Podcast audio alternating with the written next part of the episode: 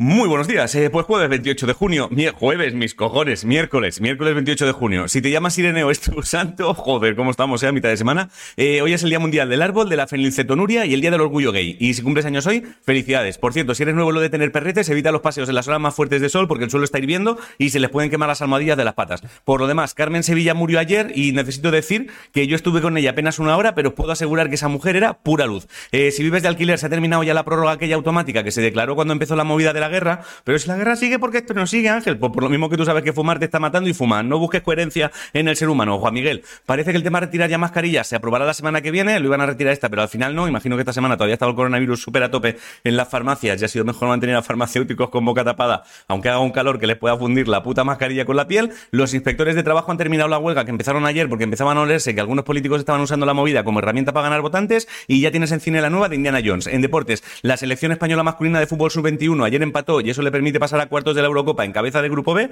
Feliciano López está jugando su último torneo de tenis en Mallorca. Una deportista llamada Laura Heredia ayer se convirtió en la primera mujer que se clasifica para representar a España en los Juegos de París del año que viene en petatlón moderno, creo que es esgrima, ¿vale? Porque en la foto salía con la espada y la máscara esa que parece un colador. Y en saltos de trampolín España ha quedado tercera gracias a Antolino y Ana Carvajal. En cultura, a un tonto casi seguro que le caigan 1.900, no, 19.000 euros de multa por escribir su nombre y el de su chica en el muro del Coliseo Romano. Si te flipa el cine y los espías, tienes una exposición llamada Top Secret Cine y Espionaje en el Centro Cultural de la Fundación de la Caixa. En música, Lewis Capaldi anunció ayer que se retira una temporada por temas de salud. Comandante Twin y la Habitación Roja sacaron tema juntos hasta que vuelva, se llama. Y si te mola el jazz, el Festival de Vitoria se celebrará del 3 al 8 de julio y ya tienes entradas y abonos a la venta. Ya, y en cosas de animales parece que los orangutanes saben hacer dos sonidos distintos al mismo tiempo, así que el beatbox lo inventaron los monos. Si no sabes qué comer, hazte una ensalada campera. La frase de hoy es, las diferencias no están destinadas para dividir, sino para enriquecer y poco más. Bueno, ayer me dijeron que ya hemos conseguido fecha para ir a Lanzarote y Fuerteventura este año y Tenerife y Gran Canaria